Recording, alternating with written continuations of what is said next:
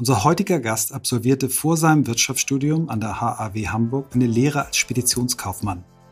Im Gegensatz zu vielen Mitstudierenden wusste er von Anfang an, wie viel Freiheit er als Student genoss. Und nach den Erfahrungen seiner Lehre träumte er schon damals davon, Unternehmer zu werden. Im Jahr 2002 war das Thema Gründen nicht so selbstverständlich wie heute. 9-11 wirkte nach, der neue Markt der börsennotierten Tech-Firmen war zusammengebrochen. Es war für Absolventen schwer, einen Job zu finden. In einer abgegriffenen DIN A5-Klatte fassten unser Gast und sein Freund Lorenz über Jahre alle möglichen Einfälle zusammen.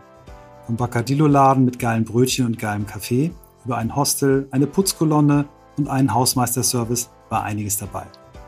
Und bei einer Tiefkühlpizza und einer Cola in der Küche entstand dann irgendwann die Idee. Wir machen eine Cola, die anders und besser ist als andere. Ja, auch als die übermächtige Marke aus Atlanta. Stärker, intensiver, mehr wach, weniger süß und nur in Flaschen aus Glas. 2003 kratzten die beiden 7000 Euro zusammen und forderten aus dem Studentenwohnheim Coca-Cola heraus. In seinem 2021 erschienenen Buch Fritz gegen Goliath, wie man aus dem Nichts ein erfolgreiches Unternehmen schafft, erzählt er die Geschichte von Fritz Cola aus seiner Sicht. Seit fast fünf Jahren beschäftigen wir uns nun schon mit der Frage, wie Arbeit den Menschen stärkt, statt ihn zu schwächen. Wie kann ein Thema, das einen so wesentlichen Anteil in unserem Alltag einnimmt, wieder mehr Sinn in unserem Leben stiften? Welche Rolle können Unternehmen dabei spielen, dass wir die großen Herausforderungen unserer Zeit meistern? Und wie geht es eigentlich, ein Unternehmen zu gründen und seinen eigenen Prinzipien treu zu bleiben? Wir suchen nach Methoden, Vorbildern, Erfahrungen, Tools und Ideen, die uns dem Kern von New Work näher bringen. Dabei beschäftigt uns auch immer wieder die Frage, ob wirklich alle Menschen das finden und leben können, was sie im Innersten wirklich, wirklich wollen. Ihr seid bei On the Way to New Work. Heute mit Mirko Wolf Wiegert und mit viel, viel Koffein.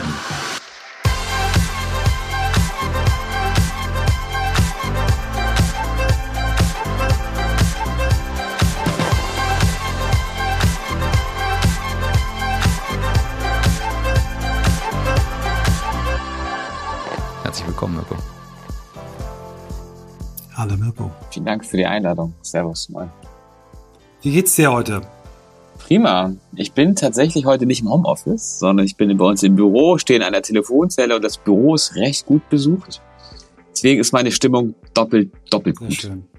Ja, wir sind äh, jetzt ja fast äh, zwei Jahre in dieser Situation, ähm, immer mal wieder auch von zu Hause arbeiten zu dürfen und zu müssen und äh, mir geht's ähnlich. Ich ähm, freue mich über die Tage, wo ich Menschen sehe. Ähm, das äh, wird uns, glaube ich, ähm, ganz, ganz deutlich auffallen, wenn das wieder ein bisschen häufiger ist, was wir da eigentlich auch vermisst haben. Gibt natürlich auch ein paar Vorteile, die in dieser Zeit so waren, aber ich glaube, die, die Nachteile überwiegen. Ähm, und wir freuen uns, wir hätten dich noch lieber bei uns am Küchentisch gehabt mit einer äh, frischen Fritz Cola. Aber wir sind froh, dass wir dich überhaupt haben. Ähm, du hast eine Menge äh, vor noch, du hast eine Menge schon geschafft in den letzten Jahren und ähm, du kommst aber nicht umhin, du kriegst dieselbe Frage, die jeder Gast äh, mittlerweile von uns am Anfang gestellt bekommt. Wie bist du eigentlich der Mensch geworden, der du heute bist? Wie bin ich der Mensch geworden, der ich heute bin? Hm, klar, familiäre, familiäre Prägung. Ähm, in Hamburg aufgewachsen. Äh, meine Eltern sind, sind äh, früh, früh, früh Eltern geworden, haben es dann auch früh getrennt. Ich bin bei meiner Mutter aufgewachsen, ähm, aber, aber natürlich dann immer den, den Draht auch zu meinem, zu meinem Vater gehabt. Und mein Vater war, solange ich war, kenne und weiß und, und Bewusstsein habe, schon immer Unternehmer. Immer selbstständig. Äh, und eine der prägenden Momente, in die ich mich gerne erinnere, auch das muss eine der ersten bewussten Momente überhaupt meines meines Menschseins sein, weil meine Eltern waren noch zusammen und ich muss irgendwie drei gewesen sein oder um bei circa, dass ich irgendwie in, in unsere Küche gekommen bin damals. Es muss draußen muss es noch irgendwie dunkel und kalt und in diese kleine Küche reingegangen und mein Vater hat äh, sich, sich Frühstück vorbereitet, weil er eben auf dem Weg zum Markt war. Ich weiß nicht mehr welcher Markt, aber irgendwie Markt. Er war früher Markthändler, hat Korbwaren, Geschenkartikel verkauft. Ähm, und äh, dann hat er mir eben auch Frühstück zugemacht. Irgendwie Haferflocken gab es damals mit Zielburger, Zucker und Milch. Das war so das Frühstück. Und ähm, ich habe diese Begeisterung wahrgenommen, wie ich sie später auch immer wieder äh, äh wahrgenommen habe. Dieses geil, es ist morgen, es ist morgens, es geht zur Arbeit, es geht los, äh, ich habe Spaß, ich greife an, so ein geiler Tag, let's go, irgendwie so. Und diese Begeisterung, dieses, dieses, ähm, diese Freude ist auf jeden Fall prägend für mich. Natürlich auch, wenn wir heute uns ein bisschen auch über Fritz Kohler und über, oder über meine Selbstständigkeit unterhalten. Das ist so einer der, der Kern, Kernmomente, auf die ich mich zurückziehe und auch die, die mich natürlich auch begleitet haben. Mein Vater ähm, ist heute nicht mehr selbstständig. Er hat jetzt sein, Ge sein Gewerbe letztes Jahr, Ende letzten Jahres abgemeldet. Für ihn auch merkwürdiger Schritt. Aber insofern hat er mein Leben lang bis heute begleitet, seine Selbstständigkeit. Ähm, und mich hat natürlich begleitet auch, ich war dann irgendwann mit 10, 11 irgendwie bei den, bei den Pfadfindern. Und wenn, wenn ihr oder äh, unsere Zuhörer irgendwie Klischees über Pfadfinder haben, ich habe jedes einzelne Klischee erfüllt. so, das einzige Klischee, glaube ich, was wir nicht erfüllt haben bei den Pfadfindern, wir hatten nicht so lustige Badges, so, so Sticker mhm. drauf auf den Hemden mit so, ich kann Knoten und ich kann Wasser fahren und ich kann mir die Schuhe zu binden. So ist hatten wir natürlich nicht, aber wir hatten ein Halstuch und so, so ein Hemd und so eine, so eine Wanderhose und einen Rucksack und Gitarre und Lagerfeuer und Singen und Zelten und so. Haben wir alles gemacht. Und da habe ich meinen, meinen Mitgründer kennengelernt, den Lorenz auch, mit dem ich später dann den ähm, Fritz Kohl auch gegründet habe, mit dem ich auch ewig lange also mein Leben begleitet habe. Und diese Pfadfinderbewegung war neben dem, dem, der familiären Prägung so der prägende Moment vor Fritz Kohler. Pfadfinder habe ich, glaube ich, über 15 Jahre gemacht. Irgendwann war man einfach erwachsen und zu alt dafür. Dann war man irgendwann raus. Leider. Aber es ist auch eine Jugendbewegung und da haben alte Leute nichts zu tun. Das war so der, der prägende Moment. Und dann habe ich mich irgendwann, habe ich studiert, also eine Ausbildung gemacht, studiert und mich selbstständig gemacht mit eben damals Lorenz und, und Fritz Kohler und das war dann so die, die, der dritte große Höhepunkt, der mich geprägt hat, natürlich. Also klar, ich glaube, wenn man sich selbstständig macht, dann ist das schon, muss man das wollen, muss da wirklich Bock drauf haben und es ist sehr intensiv. Insofern ist das so, das sind so die drei Punkte, das ist der dritte Punkt, der mich geprägt hat, diese Selbstständigkeit. Vielen Dank. Ähm, ja, die Frage ist immer geil für uns, weil wir immer so, mhm.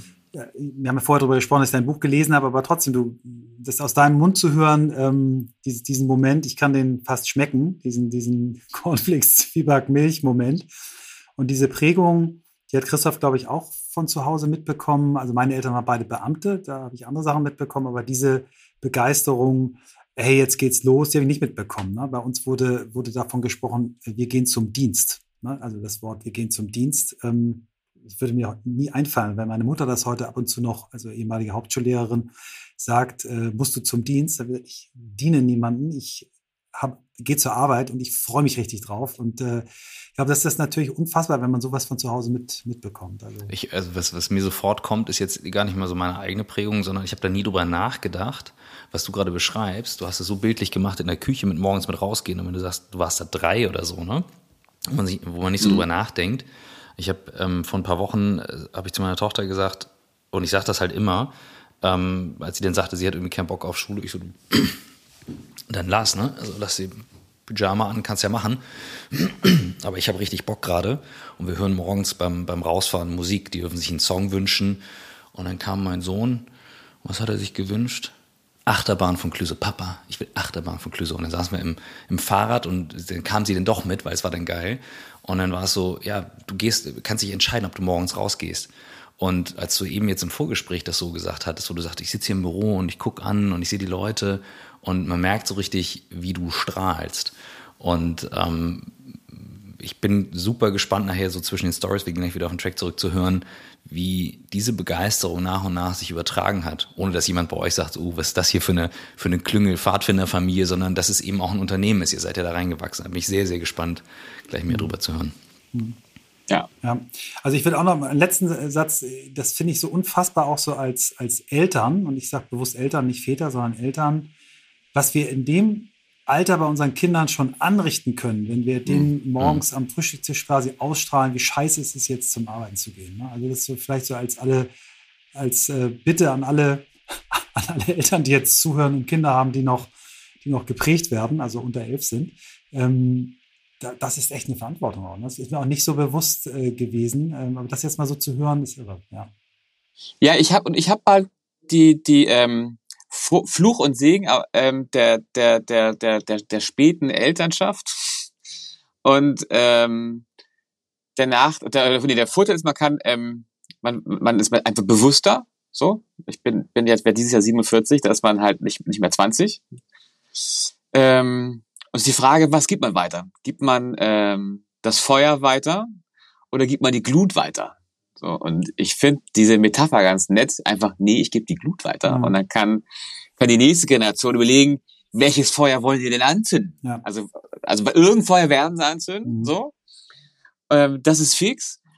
Und da ist dann halt so dieses ähm, Motivation, motivieren, dieses Spaß haben, äh, mach das, worauf du Bock hast. Auf irgendwas hast du Bock, das ist mal fix. So. Und wir werden das rausfinden. Und ich kann dir mhm. als, als, also ich jetzt als Vater oder eben als Elternteil, ähm, kann man, kann man sich jeden Tag dafür entscheiden, was ich, was ich weiterreichen möchte. Welchen geilen Scheiß. Und ich glaube auch dieses zum Dienst gehen, Michael, was du gerade meintest, ähm, ich kenne das auch aus einem anderen Familienzweig. Und dieses, diese, diese Pflichtbewusstsein, das hat was Positives. Also je nachdem, wenn du Unternehmer sein möchtest, hat, brauchst du auch eine gewisse Pflichtbewusstsein, aber da brauchst du noch andere, andere Dinge müssen, glaube ich, stärker noch sein. Aber wenn du so dieses so, nee, ich diene jetzt meinetwegen dem Zoll oder der Polizei und dann bin ich nicht so mhm. Larifari, mhm. sondern nee, nee, nee, nee, nee, wir sind hier ganz genau. Mhm. Und mein Dienstherr hat ja gerade irgendeinen Scheiß erzählt, wurscht, aber wir machen das komplett nach der Regel und alle können sich darauf verlassen, dass ich das auf den Punkt genau mache. Ja. Und wenn ich das weitergeben möchte, weil es einfach eine mega Stärke mhm. ist, dann, dann ist das die Stärke, die ich weiterreichen kann. Ja, und da hätte ich jetzt direkt eine, eine, eine Frage in Richtung Leadership, ähm, weil das, was du gerade beschreibst, ich sehe das nämlich auch so. Ähm, es gibt Leute, die sagen so, na krass, ne, ich mache hier meinen Dienst, ich bin wie ein Soldat oder Soldatin und los geht's. Super wichtig, super wichtig, sowas zu haben ähm, bei uns Chaoten. Ähm, also ich meine jetzt damit Michael mich. Michael weniger Chaot als ich, ich Oberchaot, Michael diszipliniert, der Text ist ready und so weiter. Ähm, Frage. Thema Loslassen gerade wenn es die eigenen Kinder sind und wenn es die eigenen Mitarbeiter sind. Für mich ist Loslassen eine riesige Leadership-Stärke, in richtigen Momenten dann auch zu sagen, okay, offensichtlich gehen die Interessen in eine ganz andere Richtung, als ich mir das vorgestellt habe. Keine Ahnung woher, who knows. Und jetzt dann auch wirklich ehrlich und aufrichtig das zu supporten und nicht dieses typische Eltern und ich steuere jetzt nochmal und links und rechts, das ist ja eine Gratwanderung. Und das ist ja im Unternehmen nicht anders also du kannst ja hart reinsteuern und sagen, es soll in eine andere Richtung gehen, oder du merkst plötzlich, oh, ist eigentlich ganz geil. Und ähm, ich nehme jetzt die Finger weg und ähm, lass eben auch bewusst laufen. Ja, laufen lassen und loslassen ist jetzt nicht meine Stärke. Mhm. da bin ich ganz ehrlich. Aber ich habe einen guten Coach. Und äh, das ist eine Frau, sehr erfahren, ähm, bisschen älter als ich und äh, stark und die, die weiß mich auch zu nehmen und die hilft mir aber, mhm. dieses, ähm, ähm, dieses Steuern. Ja. Also nicht steuern im Micromanagement, wir machen das genauso, wie der Mirko das gerne hätte, mhm. sondern dieses, guck mal, das ist das Bild, das ist mein eigener Purpose, das ist der Unternehmenspurpose, wo es natürlich Zusammenhänge gibt, mhm. wenn du das Ding auch gegründet hast. Ähm, und da müssen wir drauf, drauf, drauf hin das ist so ein bisschen das der Treiber, mhm. dass die Reise, auf die ich euch alle mitnehmen kann. Und das ist auch der Rahmen, den ich setze. Ich setze als Unternehmen auch ein Spielfeld. Und außerhalb mhm. vom Spielfeld können wir halt nicht stattfinden. Und da dann, das ist jeden Tag eine Challenge. Also jeden Tag ist das für mich eine echte Challenge. Die Gratwanderung zwischen Micromanagement und wie kriege ich die Leute aber, sag ich mal, über, über einen Spielfeldrahmen, über ähm, eine Motivation, über Challengen, dahin, dass wir geile Arbeit machen. Und dass es auch in eine Richtung geht, wo ich sage, ja, geile Richtung, ohne dass jetzt das jetzt im mhm. Detail bestimme. Mhm. Ich, mega kompliziert. Mhm. Ich kann mir, kann mir vorstellen, dass äh, jemand, der, da können Christoph und ich jetzt bedingt nur mitreden, ähm, eine Marke zu gründen, die im Supermarktregal in der Gastronomie steht, ähm, ähm, die, die ja etwas ist, was anfassbar ist, was eine Rolle spielt im Leben von Menschen, im Vergleich zu eher B2B-Ansätzen, die, für die wir beide eher stehen, mit äh, Beratungsunternehmen oder ich früher Werbeagentur. Ich habe jetzt mit, mit Hyrox so eine ähnliche Erfahrung. Das ist eine Marke, ähm, die Menschen irgendwie in ihrem Leben eine Rolle spielt, ähm, eine B2C-Marke, was das für ein Unterschied ist. Und äh, einer der Mitgründer, der eben gar, wahnsinnig viel Erfahrung hat, der hat die Cyclassics in Hamburg miterfunden und der ähnlich wie ich mir das jetzt bei dir vorstelle, eben jeden Fehler schon mal selber gemacht hat und auch die jungen Leute davor bewahren will, dieselben Fehler wiederzumachen. Und immer diesen, diesen, diesen Spagat hat, sage ich dem das jetzt, weil ich habe es schon zehnmal selber falsch gemacht oder muss er das selber lernen? Ist das so bei dir? Spielt das eine Rolle? Ich meine, du hast jetzt ja mehrere Generationen von, von Mitarbeiterinnen und Mitarbeitern auch gesehen. Ich gehe mal davon aus, dass du auch nicht von, von Kündigungen völlig frei bist. Ähm, wie, ist, ist, das, ist das der Punkt oder woran liegt das? ich hatte das gerade gestern eine Situation und da habe ich das dann, ähm, wir haben uns leider auch nur online treffen können, weil eine Kollegin nur online konnte.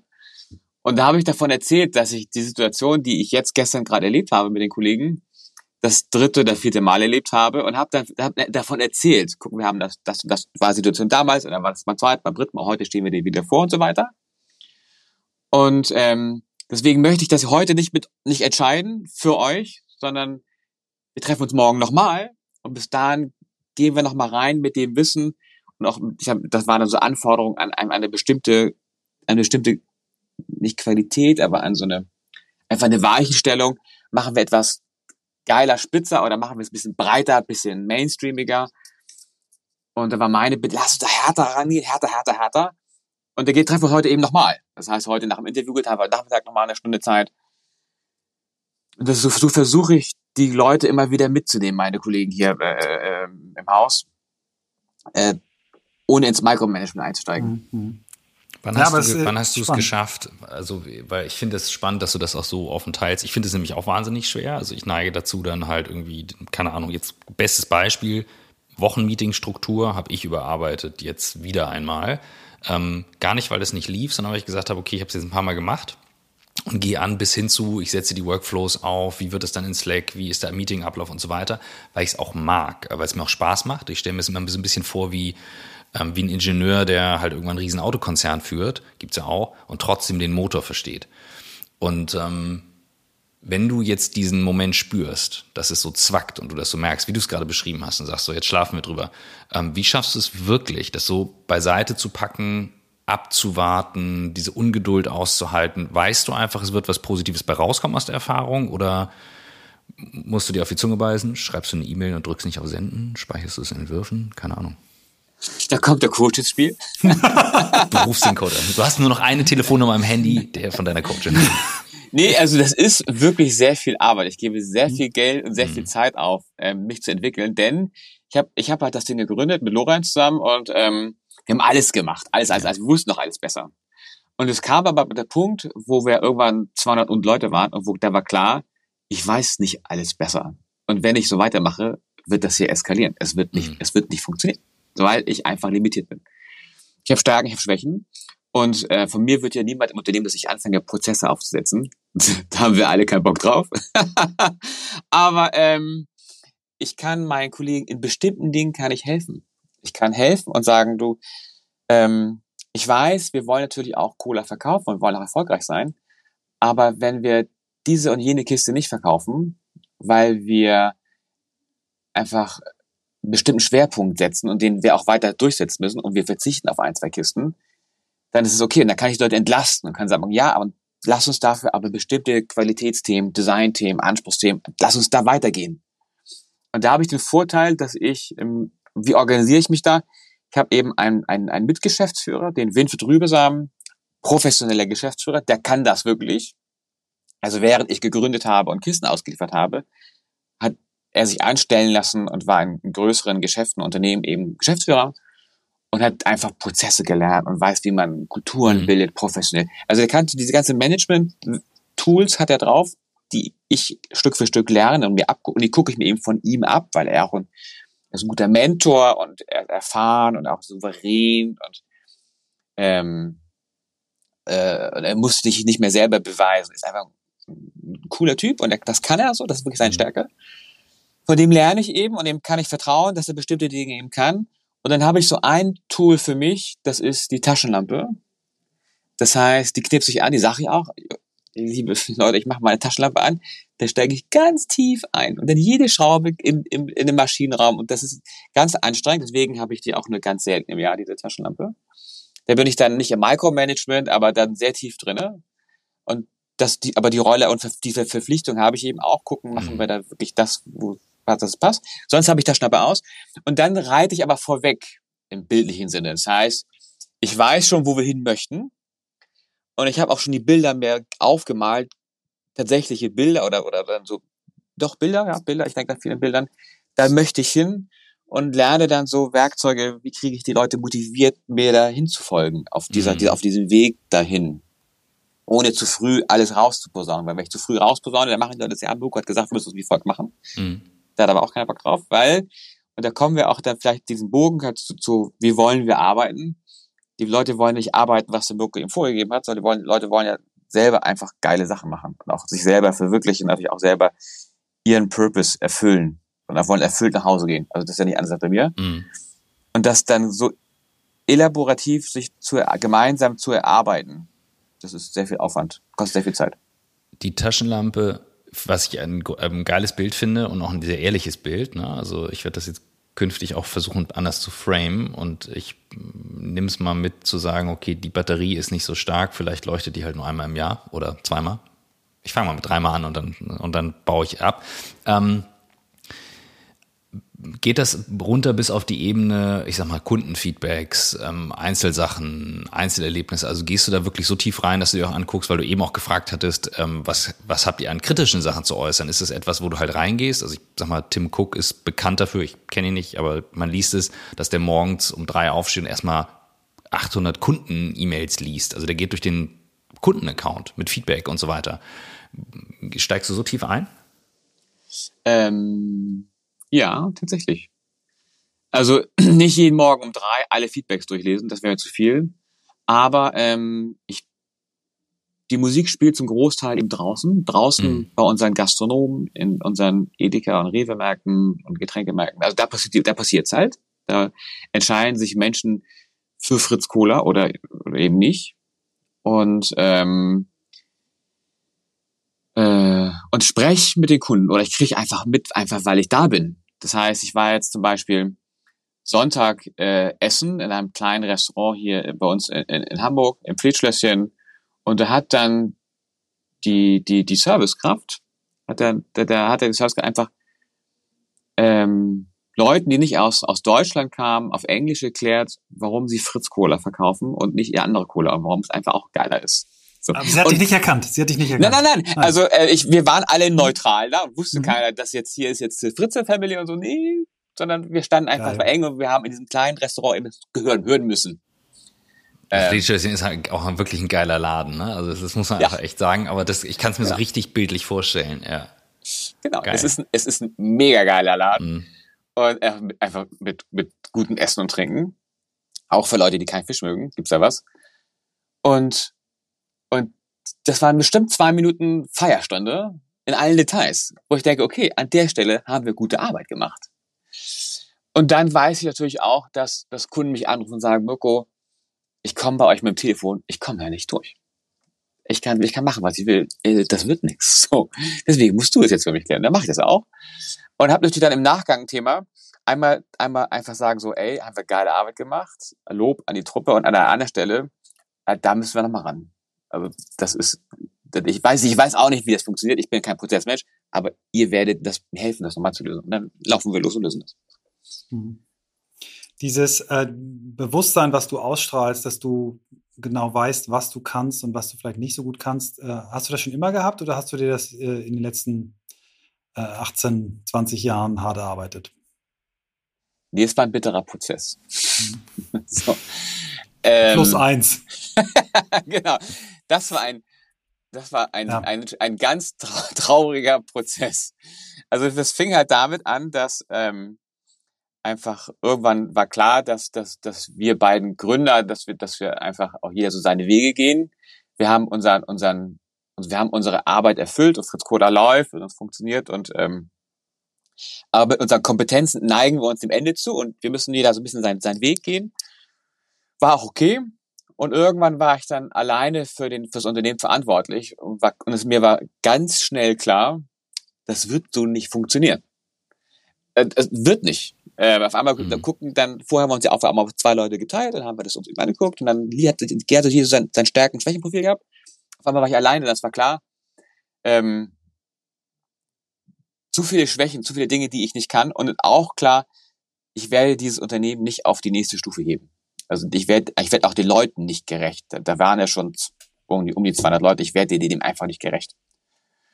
Und ähm, da habe ich dann, der Prozess dauert ja bis heute an, mit Austausch mit Kollegen, mit erfahrenen Kollegen, ähm, mit einem Coach und auch jetzt in so in so Gesprächen wie heute mit euch und ich habe ich natürlich auch mit anderen Unternehmern, äh, Frauen wie Männern, äh, es gibt genug Frauen, die selbstständig sind und mit auf dieser Ebene kann man sich auch offen austauschen.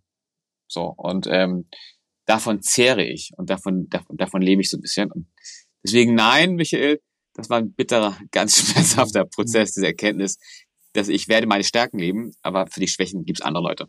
Ja, also ich habe die, die, das Buch wirklich mit, äh, mit Lachen und Weinen abwechselnd gelesen, weil ich ja zweimal quasi äh, mich oder Partner sich von mir getrennt haben. Ne? André Kemper war der Erste, der dann irgendwie auch am Anfang sagt, ja, wenn ich hier weg bin, dann ist der Laden in einem halben Jahr pleite. Und dann guckt er mich an und sagt, okay, wenn du weg bist, dann in einem Dreivierteljahr.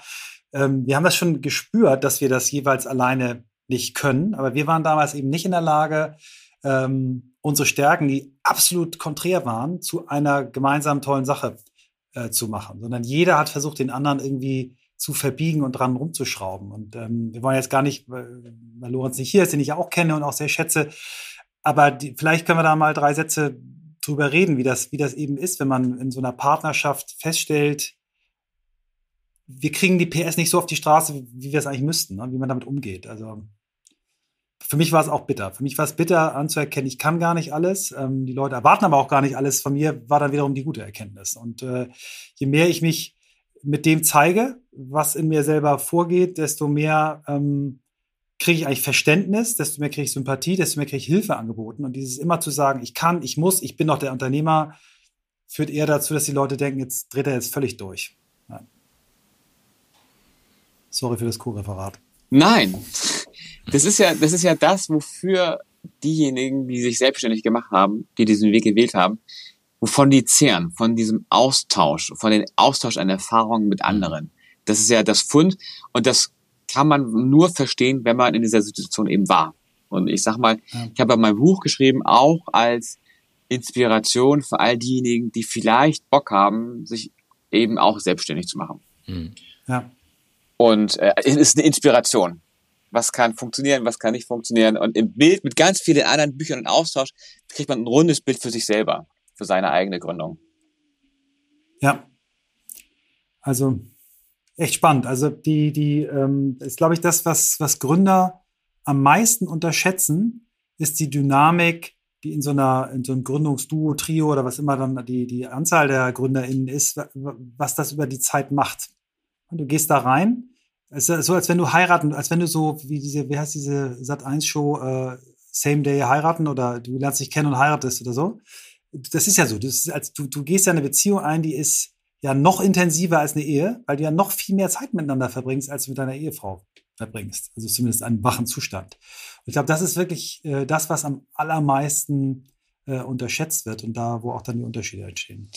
Ja, und da ist halt so ein bisschen mein, mein meine Erfahrung daraus, dieses ähm, Beziehungsmanagement, was man ja auch, sag ich mal, im Idealfall in, in einer Ehe hat, was dann mal gut läuft oder nicht so gut läuft, das braucht man in so einem, unserem Unternehmen, Unternehmerteam oder in so einem Führungsteam. Also jetzt unabhängig, ob das jetzt alles Gründer sind, aber in so einer Führung von einem Unternehmen und dann in den jeweiligen Bereichen braucht man das. Also es ist das, was, wo wir uns super viel Zeit einnehmen für jedes mhm. Jahr in Workshops, wo die Leute dann auch fragen, Mirko, müssen wir tatsächlich äh, das machen? Wir haben so viel auf dem Tisch.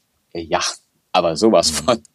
Das ist das Zentrale, was wir hier machen. Mhm. Und den Rest machen wir sowieso. Also wir kriegen eh die Flaschen mhm. produziert und verkaufen sie irgendwie.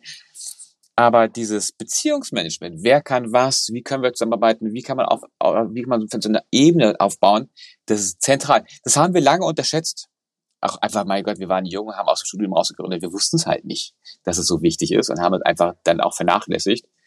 Ähm, hätten wir es gewusst, hätten wir anders gehandelt, aber so ist es mit Erfahrung. Ne? ja. Dann schreibt man halt ein Buch drüber. Genau. Ja.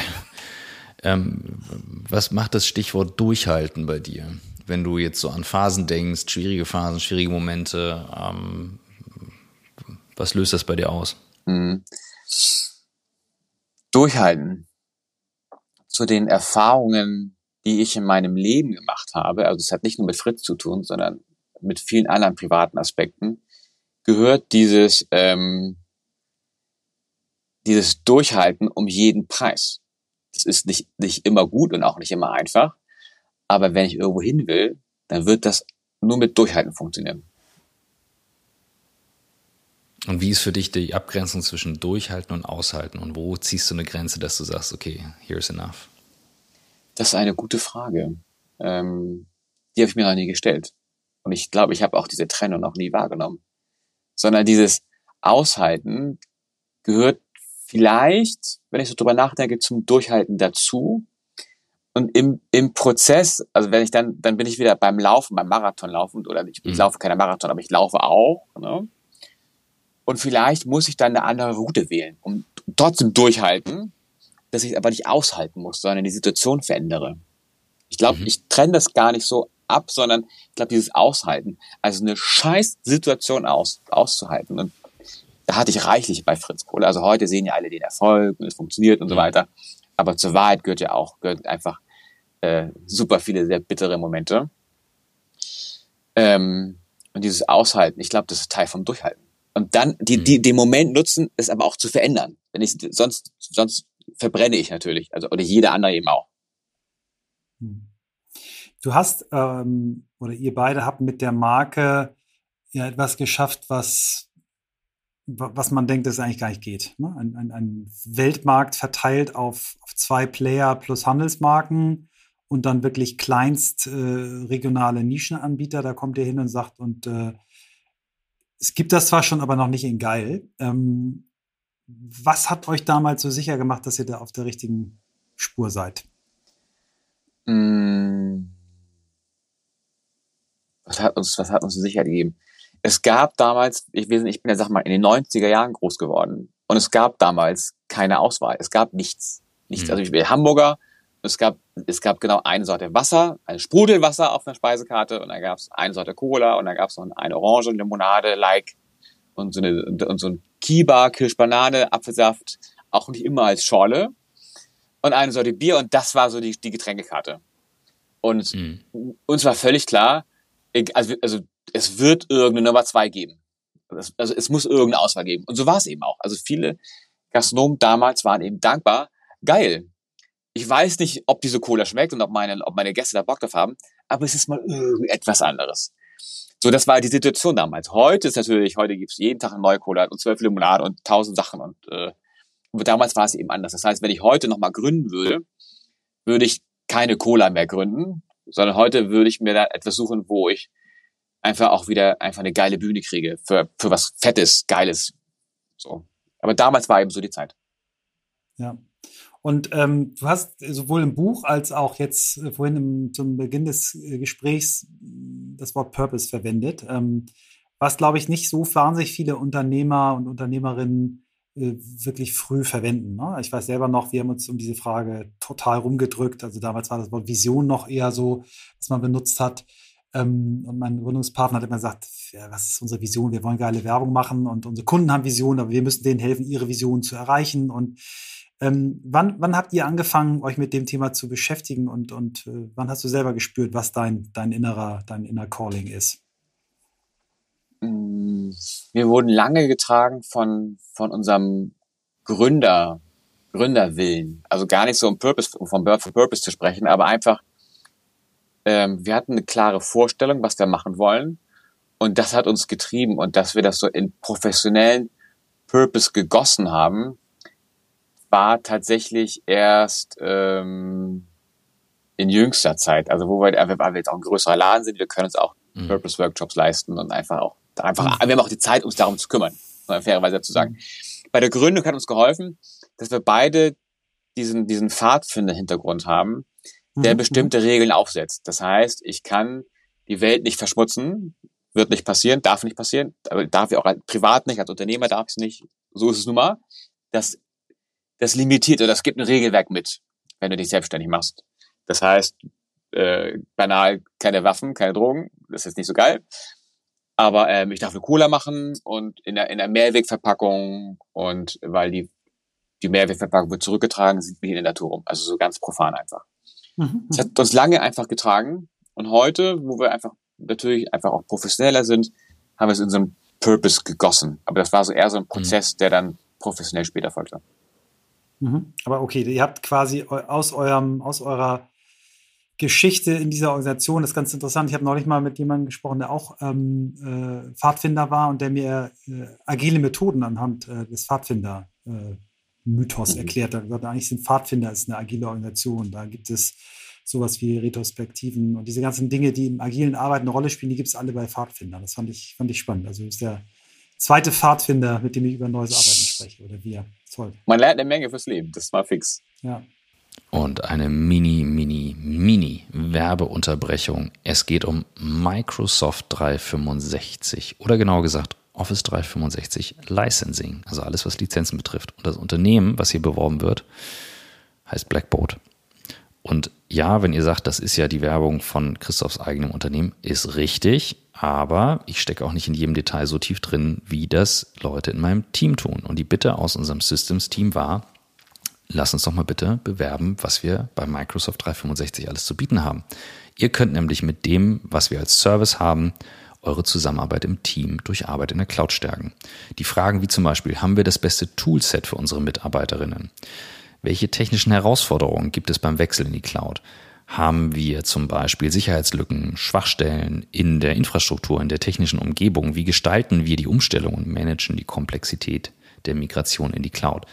Das sind alles eben Themen, die wir mit unseren Cloud-Advisern und Advisorinnen, ist das überhaupt ein Wort? Ich weiß es gar nicht, aber so heißt es bei uns intern, also Teil der Crew, der Systems Crew, ähm, die wir unterstützen und ähm, die, wo wir unsere Partnerunternehmen begleiten. Das heißt, wir machen nicht nur das Thema wirklich auch der technischen Migration und Deployment und auch den virtuellen Support, sondern wir helfen auch wirklich dabei, die Tools so aufzusetzen, technisch so aufzusetzen, dass hinten raus das Thema Collaboration im Fokus stehen kann. Machen wir seit mehr als zehn Jahren und in unserem Portfolio haben wir große Unternehmen, wir haben Startups, wir haben kleine Unternehmen, Mittelstand mit einem starken Fokus auf Security, unabhängig von den Tools, natürlich auch mit einem Fokus auf Microsoft 365 und die ganze Office Suite, aber dadurch, dass wir auch sehr viele Cloud-Anbieter im Portfolio haben, beraten wir eben unabhängig dazu und können dann mit euch schauen, ob der Wechsel zu 365 Sinn macht oder ob ihr zum Beispiel das Thema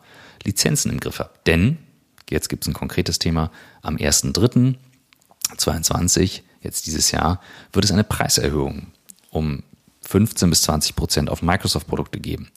Und wer sich bis dahin noch entscheidet, in die Cloud zu gehen, der zahlt trotzdem noch für ein Jahr den jetzigen Preis. Das heißt, zusätzlich gibt es gerade noch eine Promo, mit der man auf den jetzigen Preis nochmal 5% spart. Heißt, ihr spart also eine Menge Geld, wenn man sich jetzt entscheidet. Wie gesagt, Microsoft ist da gerade dran. Und dieses Angebot gilt übrigens nicht nur für neue Kunden, sondern auch bestehende Microsoft-Kunden. Und wo könnt ihr die ganzen Infos bekommen? aus dem Systems-Team hat sich Nicola angeboten, euch Rede und Antwort zu stehen ähm, und erreichbar zu sein. Und wir haben einen WhatsApp-Button auf der Website, also einfach auf blackboat.com auf WhatsApp klicken und dann habt ihr den direktesten Draht. Oder wenn ihr eine E-Mail schreiben möchtet, nicola.carsten.blackboat.com, Nicola mit C, Carsten mit K, dann habt ihr den direkten Draht. Und jetzt viel Spaß mit On the Way to New York. Der Gründer von Slack, dem, dem Arbeits Tool, ne? dem Chat-Tool. Ich weiß nicht, ob ihr intern Teams oder Teams. Slack oder das ja, ist ja Teams, mittlerweile recht groß geworden. Ähm, den hatten wir im Podcast und ähm, da war auch so, als der das gegründet hat, ist jetzt rückwirkend, so das Ding ist für 30 Milliarden verkauft oder fast 30 Milliarden an Salesforce verkauft und alle sagen, wow, Wahnsinn. Aber ich erinnere es noch sehr gut. Ähm, der hat 2013 ein Artikel geschrieben, da sagte er, we don't sell saddles hier. Wir verkaufen hier keine Sattel. Oh, also, hey, das, hat, das war eine interne E-Mail. Und das war bevor, ich glaube, einen Monat bevor Slack Public ging als Produkt. Und dann hat er dem Team erklärt, äh, viele wissen ja noch vielleicht gar nicht, was sie da wollen oder warum sie das wollen. Und was du gerade beschreibst aus den 90ern mit, ja, pff, da gab's äh, die Cola und wie Michael sagte, da gab's zwei Stück. Ich habe auch noch Michael Jackson mit der einen Cola-Tour präsent, wo ich denke, so irre. Ähm, wie habt ihr es geschafft, das, was du als Gründer so getragen hast, das, was du jetzt in den Purpose auch eingießt, das aber auf Taschenlampenebene, so wie du es eben vom Fleetschlösschen beschrieben hast, auf die Leute zu übertragen. Diesen, diesen Spark. Was waren die Momente? Weißt du, einige sagen, ja, war Klinkenputzen und ich musste immer raus und so, aber was waren die Momente, wo Leute gesagt haben, ja klar, das ist nicht einfach nur eine andere Cola und fertig, sondern weil, also was ich erlebt habe, ich komme aus dem, habe Getränkehandelshintergrund, ich habe erlebt, dass da wirklich Leute gesagt haben, die sich hingestellt, nur Fritz Cola, ansonsten ihr könnt mir wegbleiben mit dem Rest vom Scheiß. Das ist ja schon, das ist irre viel Power. Also ich, bin, ich bin immer fasziniert wieder davon, wie das funktioniert. Das, das, das, selbst wenn du sagst, das war ja kein Plan, aber was waren Momente, wo du gemerkt hast, boah, krass. Ja, doch, das war schon der Plan tatsächlich. Also mhm. uns war klar, wir müssen besser sein als der Rest. Und äh, das müssen wir uns jeden Tag sagen. Das ist nicht immer leicht. Wir verlieren auch manchmal, verlieren wir auch mal den Kurs. Aber gerade jüngst, heute Nachmittag, wird es wieder darum gehen, bei einem Einzelthema zu sagen, ja, vielleicht verkaufen wir der einen oder anderen Lösung gerade mal mehr Kisten oder Flaschen in mhm. unserem Fall. Das mag sein. Darum geht es aber nicht. Wenn es mhm. darum gehen würde, dann würden wir 1,5 Liter PET-Eimer mit Cola verkaufen. Dann würden wir noch mehr machen. Kurzfristig auf jeden mhm. Fall. Das ist aber nicht äh, Sinn und Zweck der Übung. Sinn und Zweck der Übung ist, dass wir ähm, das Geilste machen. Und nicht das Zweitgeilste. Und mhm. da sage ich dann, heute Nachmittag werde ich das genauso machen. Ich werde euch nicht sagen, ähm, was das Geilste ist. Mhm. So, keine Ahnung, weiß ich nicht. Aber ähm, ich werde euch so lange damit ein bisschen auf den Wecker gehen, wir sagen heute challengen, äh, bis wir das Geilste haben. Und dann mhm. werden wir das, dann, wenn wir mehr Zeit brauchen, werden wir uns, dann werden alle fluchen, weil wir irgendwelche Zeitpläne nicht reißen, äh, werden einfach kaputt machen. Aber, ähm, so wird sein. Das heißt, wenn das Geilste bei rauskommt, dann spürst du, okay, das ist jetzt das Geilste, was bei rausgekommen ist? Mm, teilweise ja. Also da, und da ist dann so ein bisschen auch, das ist auch nicht immer, aber einfach im Austausch mit anderen. Also ich bin im Januar wieder durch die Weltgeschichte gereist, mit schön brav in Maske und Abstand und allem, aber und auch im Dezember noch, im November. Also ich bin immer noch unterwegs. Mhm. Oder gerade, um eben das irgendwie so ein Gespür zu bewahren, was ist jetzt noch relevant da draußen. Mhm. Und mhm. so gerne ich wie in Hamburg bin, aber Hamburg ist nicht der Nabel der Welt, leider. Insofern muss man immer noch mal rauskommen. Und da dann, da helfe ich dann meinen Leuten, glaube ich. Ja. Mhm. Ich kann mir vorstellen, dass äh, der Moment, wo, wo, wo dann jemand aus deinem Gründerteam, Startteam irgendwo in der Schanze in der Kneipe steht und sieht, wie die Leute das Produkt nehmen und sich cool finden, dass das auch eine Rolle gespielt hat, ne? Dass ja ihr quasi hier mit eurer Gründungsgeschichte ja die Kneipenkultur hier verändert habt und dass man ja ganz schnell wahrscheinlich auch gemerkt hat, okay, das, was wir hier machen, findet direkt in der Nachbarschaft in der in der Kneipe, in die ich sowieso gehe auch statt. Und das war ja, glaube ich, auch so eins eurer Erfolgsrezepte, dass ihr ein Gefühl für diese Stadt hattet, für das, was cool ist, was, äh, was gesehen wird und so ein bisschen, im, ich will euch jetzt nicht mit Steve Jobs vergleichen, aber ich mach's mal trotzdem, der ja auch immer gesagt hat, ich will das Ding selber haben. Ich will was haben, was ich selber geil finde. Und erst als er selber geil fand, dann das Produkt mal rausgebracht hat. Und so, so ähnlich äh, klingt's und liest es sich auch, wenn, wenn, äh, wenn man sich mit euch beschäftigt. So muss das auch sein. Also sag ich mal, unsere Gründungsgeschichte, wir erzählen ja da kein Quatsch, sondern in den 90er Jahren, wenn du rausgegangen bist und du hast Cola bestellt, dann hast du irgendwo im Club oder, der, oder irgendwo halt, wo du dann im Strandclub oder was, was es damals gab, hast du dann eine Cola bestellt und dann hast du ein Glas stilles, braunes Wasser in lauwarme gekriegt. So. Mhm. Äh, das geht gar nicht. Nicht nur, dass es einfach schlecht schmeckt, sondern auch, du siehst auch einfach doof aus damit, mit so einem Glas stiller brauner Wasser und alle wissen, das ist stilles braunes Wasser, weil er einfach kein geiles Bier trinken mag in der schicken Flasche oder so. Am besten noch mit der Zitronenscheibe dranhängen draußen, genau. Diese, die man so raufgesteckt genau. hat. Also alles schrecklich, ne? Und da war und da war uns da, nee, wenn wir eine Cola machen, die gibt's nur in kleinen Flaschen. Das heißt, ich muss als Gastronom oder als als jemand, der da am Tresen arbeitet, die Flasche kalt stellen, das kriege ich hin und muss dann vorm Gast aufmachen und dann die eiskalte Flasche muss ich rüberreichen. Und das ist ganz einfach und da kann nicht mehr so viel schiefgehen. So. Und einer mhm. der Gründe, ganz profan, warum es Fritz Cola nur in so kleinen Glasflaschen gibt. Das Das ist geil. Also es ist ja nicht für jeden jetzt zu sehen, aber man merkt halt sofort, ne? Also wie du auf einmal spot on bist. Und wenn ich jetzt ein Gastronom wäre, wäre ich so, Herr fuck, ey, ich komme gar nicht drum herum, äh, Mirko hier eine Kiste abzunehmen. also es ist deutlich spürbar. Ich verstehe jetzt äh, besser, besser, was du meinst. Was mich mal interessieren würde mit, mit jetzt der Erfahrung, und du brennst ja dafür, gibt es trotzdem andere Themenfelder, wo du als Unternehmer sagst, ah, es, es, juckt mich halt da hinzugucken, weil da gerade so viel passiert? Oder sagst du, nee, ganz ehrlich, ich habe so viel in diesem Fokus, in diesem Kosmos, den wir hier gebaut haben, dass mich das komplett ausfüllt? Mm, was ich bei, was ich bei, bei mir und aber auch bei vielen anderen Frauen und Männern einfach so über, über die Jahre sehe, ist, man gründet was und dann geht so ein großer, ich sag mal, so ein großer Boncheladen auf. Also ihr stellt mhm. euch vor, und ich habe das tatsächlich jeden Morgen komme ich an einem Schaufenster vorbei, da werden die Vorhänge aufgezogen und da stehen, da sind Süßigkeiten hinter, da ist Eis, Schokolade, bunt und Smoothies. Also alles, was Spaß macht, ist auch alles geil mhm. und lecker. Und da ist Schild drinne. Guten Morgen, Mirko.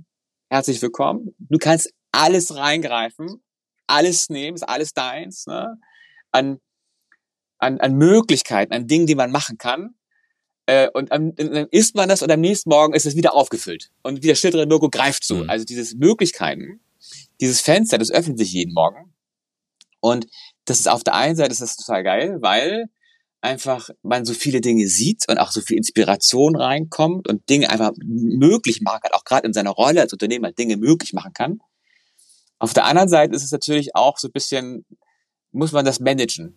Das heißt, mhm. ich darf nicht alles Süßes essen, dann kriege ich nämlich Zahnschmerzen und Bauchschmerzen und werde mhm. ganz mhm. und einfach meine Figur leidet. Und so ist es mit diesen ganzen Ideen eben auch. Das heißt, ich muss mich managen, die paar nette Süßigkeiten rauszunehmen und dann für mich anzunehmen und die kann ich dann eben bewegen und den Rest muss ich liegen lassen, auch wenn ich es gerne probieren würde. Mhm. Ich glaube, das trifft es ganz gut. Ziemlich gut, ja. Ich muss echt schmunzeln, das ist gut. Das ist wirklich gut. Wenn wir nochmal jetzt die, die, die letzten 20 Jahre so angucken. Ihr habt angefangen als gerade frisch fertig mit der Uni oder wahrscheinlich ein bisschen, bisschen davor, ne, bevor ihr fertig wart. Ähm, du hast jetzt verschiedene Generationen von jungen Leuten auch anfangen sehen. Was sind so die, die größten Änderungen, die du feststellst bei, bei jungen Menschen, die bei dir anfangen zu arbeiten? Was, was fällt dir da auf? Was ist anders als vor 20 Jahren? Mmh was ich so wahrnehme, ist, dass der Beruf, ja oder nee, ich muss das noch, ich fange von vorne an. Wir haben, wir haben, sag ich mal, in, im, im, im guten, wohlmeinenden Sinne sehr bunte, und ich sage nicht divers, der Begriff ist ein bisschen gedroschen gerade. Wir haben eine bunte Truppe aus Frauen und Männern in allen, mit allen Orientierungen, mit allen Schattierungen, aus allen Herkünften, ich bin stolz darauf, dass wir als Truppe es geschafft haben, wirklich ähm, Mixzelle zu sein von bunten Leuten. Das war nicht immer so. Wir waren mal eine rein weiße männliche Truppe und das haben wir aber überwunden. Da sind wir jetzt weiter. Und das ist nicht mein Werk. Da haben viele hier gearbeitet, dass es funktioniert. Mm. Und da kann ich nicht und da will ich auch gar nicht über die jungen Leute zu sprechen. Ich könnte mhm. sagen, und das ist ein bisschen das, was ja auch den Medien aktuell so ein bisschen entnommen wird, die so ein bisschen ähm, die mittlere und die obere Mittelschicht der, der jungen Leute, die heute auf den Beruf kommen, was ich da so wahrnehme. Ähm, und da nehme ich wahr, dass die ähm, in der Regel super ausgebildet sind und ähm, wissen, was sie wollen, können sich präsentieren, ähm, haben ein anderes Verhältnis zwischen Arbeit und, und Privat, also vielleicht das privat teilweise wichtiger und Purpose spielt mehr eine Rolle.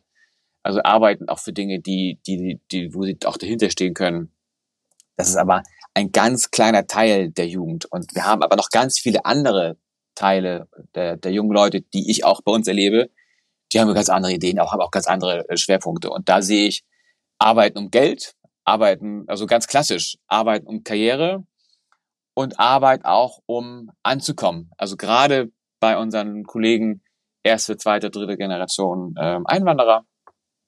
Äh, die haben einfach eine andere Agenda. Und das ist total okay. Mhm. Deswegen tue ich mich schwer, über die jungen Leute zu sprechen. Mhm. Cool. Ja, ich äh, bin dir sehr dankbar für die Antwort, weil ich, wenn ich das immer lese, auch immer denke, wer, wer misst das eigentlich? Und wenn man irgendwelche Durchschnittswerte misst, kommen natürlich Durchschnittsmenschen raus. Und ich habe ich hab ehrlich gesagt keine Zeit erlebt äh, in meiner Berufstätigkeit äh, mit einer so breit aufgespreizten Gruppe von, von Menschen, wie das aktuell ist. Ne? Mit wirklich unterschiedlichsten Ideen, unterschiedlichsten eben auch Herkünften und Ansätzen. Und ich bin, bin super positiv, was diese neue Generation angeht. Ähm, habe jetzt auch zwei Söhne, die dazugehören mit fast 26 und 22. Aber wollte auch mal hören, ob ich da nur gebiased bin, weil ich halt Kinder in dem Alter habe. Aber ich bin eigentlich super positiv, was diese Jugend angeht. Ähm, auch sowas wie Fridays for Future, ähm, auch wenn die vielleicht noch nicht die Lösung haben, aber allein, dass die mit einer Vehemenz sich dahinstellen und sagen, wir haben ein scheiß Problem und ähm, das, was ihr bisher vorgeschlagen habt, reicht uns nicht, finde ich schon, schon eine beeindruckende Zeit. Und äh, das schön, wie das Ja, die Herausforderung, die ich, die ich da für, für mich sehe, ist, die alle anzusprechen, als, als Arbeitgeber, als natürlich Leute, der einfach an, als jemand, der andere Leute braucht, die halt einfach mit einem zusammenarbeiten, als Kunden, als Verbraucher, als Konsumenten, als Teil der Gesellschaft, wo ich einen Beitrag zu leisten will und muss. Und die alle zu adressieren, das ist ähm, eine echte Herausforderung. Ähm, gelingt einem auch nicht jeden Tag. Ähm, muss ich noch dran, müssen wir dran arbeiten, tatsächlich. Das ist eine Gruppenleistung. Und das ist einer meiner großen, ähm, was ich mitnehme aus dieser Corona-Krise.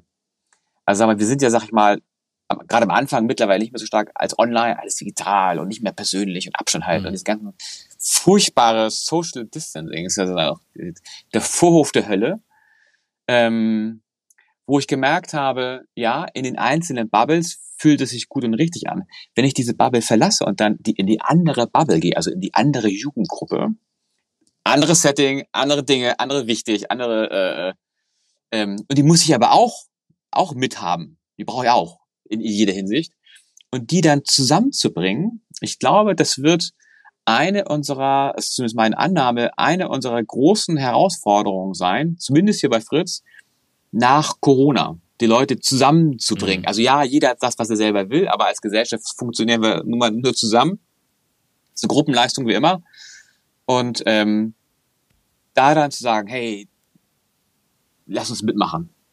Und was eben meinst, mhm. Michael, dieser Durchschnittsmensch, den haben wir halt nicht. Und mit Durchschnitt mhm. erreichst du eben auch nur Durchschnitt. Also niemanden. So. Ist, äh, daran anschließend, ich habe heute Morgen, ähm, ich telefoniere immer durch die Firma durch.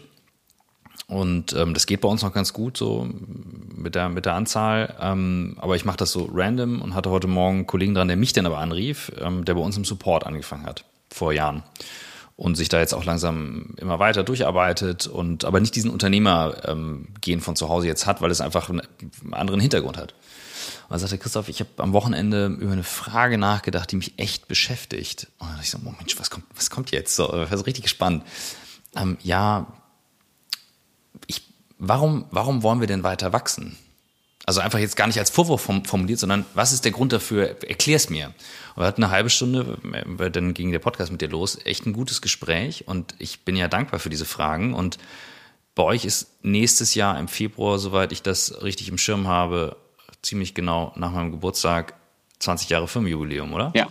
Und ähm, das wäre jetzt so eine Frage, wenn ich bei euch anfangen würde. Wo, wo geht die Reise hin und warum? Ich habe ein langes Gespräch mit ihm dazu gehabt, aber mich würde mal so dein, dein Take interessieren. Ja, die Frage ähm, habe hab ich mir irgendwann gestellt und ähm, ein Großteil ähm, unserer, unserer Leute hier bei Fritz äh, stellt die Fragen in einer bestimmten Regelmäßigkeit. Mhm. Und ähm, warum, warum, warum wollen wir wachsen? Also wozu? Wir könnten auch klein und niedlich bleiben. Wäre auch ein Modell tatsächlich. Und das zwingt uns diese Frage, ich liebe diese Frage, weil sie zwingt, scharf zu sein in, in, der, in der Führung. Also entweder wir können, haben eine klare Antwort darauf und die ist gut und nimmt mhm. die Leute mit, oder wir müssen nacharbeiten. Und mhm. ähm, da ist für uns noch klarer geworden, diesen Mehrweggedanken zu treiben. Klar, wir können dann noch mehr äh, in Einwegsverpackungen rausballern und wir haben auch teilweise Glas in Einweg noch in, auf einigen Destinationen leider. Aber wir müssen perspektivisch dahin kommen, dass wir Teil einer, eines, einer lokalen Community sind, lokal produzieren. Um, dann hast du dann, also gerade wenn du Getränke verkaufst, geht es immer um Transportwege eben mhm. auch. Und wenn Transport mhm. ist schlecht, weil du ist immer mit, mit äh, Aufwand und mit, mit CO2 verbunden und so. Also Transport runter damit. Und bei Getränken bewegst du viel Wasser und einfach, was du hast. Und dass wir dem, dass wir das einfach als Pionier weiter vorantreiben und da als Leuchtturm für, für eine, für eine nachhaltige, bessere Getränkewirtschaft arbeiten können. Das ist so ein Punkt, den wir uns rausdestilliert haben. Plus, wir können einfach ähm, in Rahmen, also mit unseren kleinen Möglichkeiten, einfach auch positiven Beitrag zur Gesellschaft, Gesellschaften oder lokale Gesellschaft eben leisten. Wenn wir Dinge machen, die attraktiv sind, die andere inspirieren, oder wir würden es nicht machen und würden nicht inspirieren. Ich fand das ganz spannend, Christoph, weil wir in der letzten Woche ja einen Gast hatten, den August äh, Bringeus, mhm. der äh, ist Co-Founder von Asket. Asket ist so ein äh, Öko-Fashion-Label. Und da hat uns eben erklärt, dass weltweit jährlich 100 Milliarden Kleidung, über 100 Milliarden Kleidungsstücke hergestellt werden und über 60 Prozent davon in den ersten zwölf Monaten weggeschmissen werden. Und er arbeitet dafür, dass dieser Markt schrumpft. Und das geht nur, sagt er, indem wir ganz doll wachsen. Deswegen, also man kann so eine Frage, ich finde, man kann so eine Frage jungen Leuten dann ganz gut beantworten weil wir die gute Lösung sind, weil wir einen Beitrag zum Thema Mehrweg geben, weil wir einen Beitrag dazu geben, dass T-Shirts, ne, da hat es uns erklärt, sein T-Shirt kann 350 Mal äh, gewaschen werden, ein normales norwegisches T-Shirt oder schwedisches 30 Mal. Das heißt, die mhm. halten 10 Mal so lange. Äh, die verbrauchen weniger Wasser beim Herstellen, äh, färben mit äh, Naturfarben und so weiter. Also ich glaube, damit kann man es erklären, aber ich finde es schon spannend und deswegen finde ich es super, Christoph, dass du es gebracht hast, dass eben junge Leute äh, sagen, nee, Wachstum allein kann es ja irgendwie nicht sein. Und das dann erklären zu müssen, finde ich irgendwie ja. gut. Ja. Aber das, aber das ist ein bestimmter Teil der jungen Leute, muss man auch dazu sagen. Die haben wir bei mhm. Fritz natürlich auch ja, klar. Auf, auf, auf Kunden- und auf Fanseite, aber natürlich auch hier bei uns an Bord.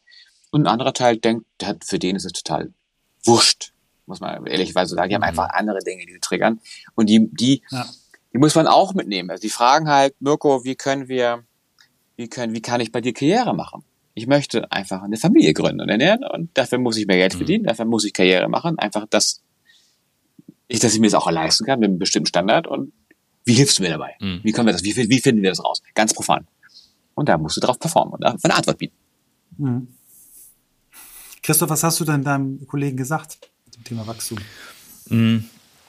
Ähm, ich habe gesagt, also nicht Wachstum um des Wachstum Willens. Also das ist für mich überhaupt nicht das Ziel. Ähm, ich hab, es gibt für mich zwei Antworten. Das eine ist eine technische Größenordnung, also für eine Firma, die im Dienstleistungsbereich unterwegs ist. Und ich sage mal, wir haben angefangen mit Cloud, aber wir machen heute ähm, alles, was Kommunikation im Raum beeinflusst, habe ich ihm gesagt, und damit eben Menschen zum besseren Zusammenarbeiten bewegt. Beispielsweise, wir statten sogar Räume aus. Ich habe Architektinnen, die ich beschäftige.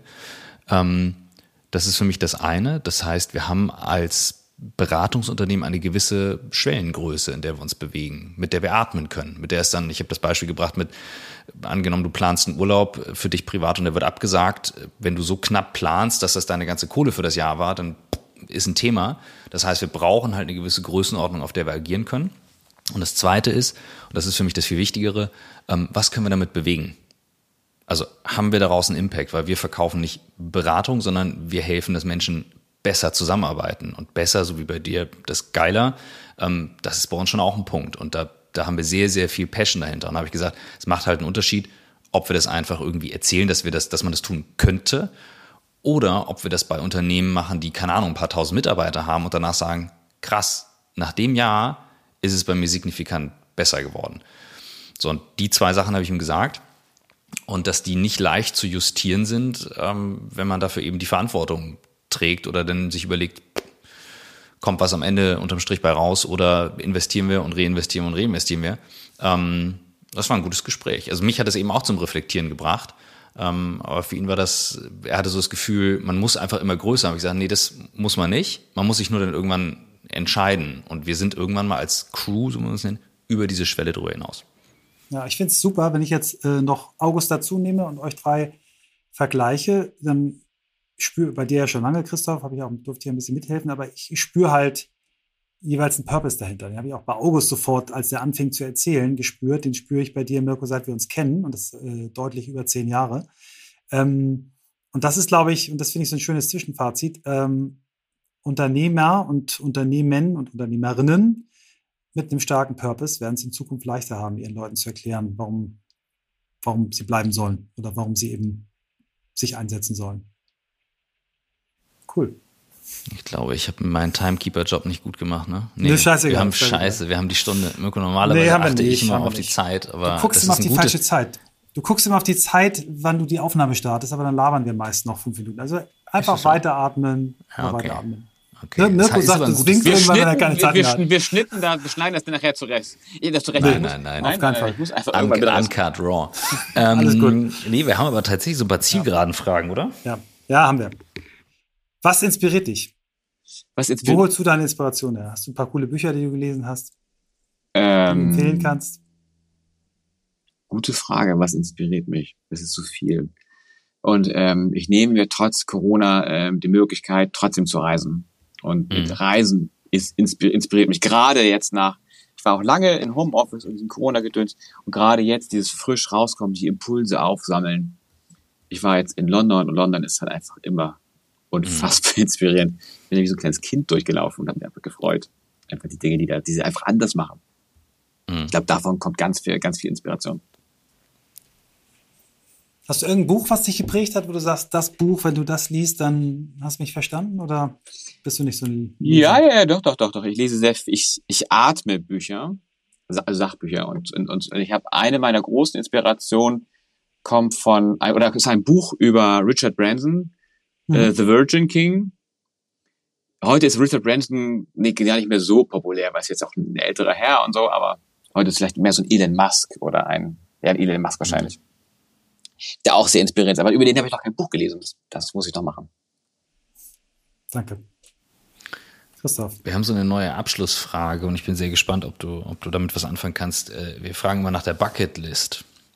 Und die ist dreigeteilt. Wir fragen mal noch, was ist auf deiner Bucketlist, was du noch erleben möchtest, was du noch lernen möchtest und was du noch zurückgeben möchtest in diesem Leben. Mm, Als ich 40 war, hatte ich meine Bucketlist fertig. So. Geil. Ich habe fertig. Und das ist, das ist tatsächlich, das klingt im ersten Moment toll, im zweiten Moment ist so scheiße. So, Mhm. Ich bin fertig. Mhm. Ähm, ich habe meine Ziele scheinbar nicht groß genug gesetzt.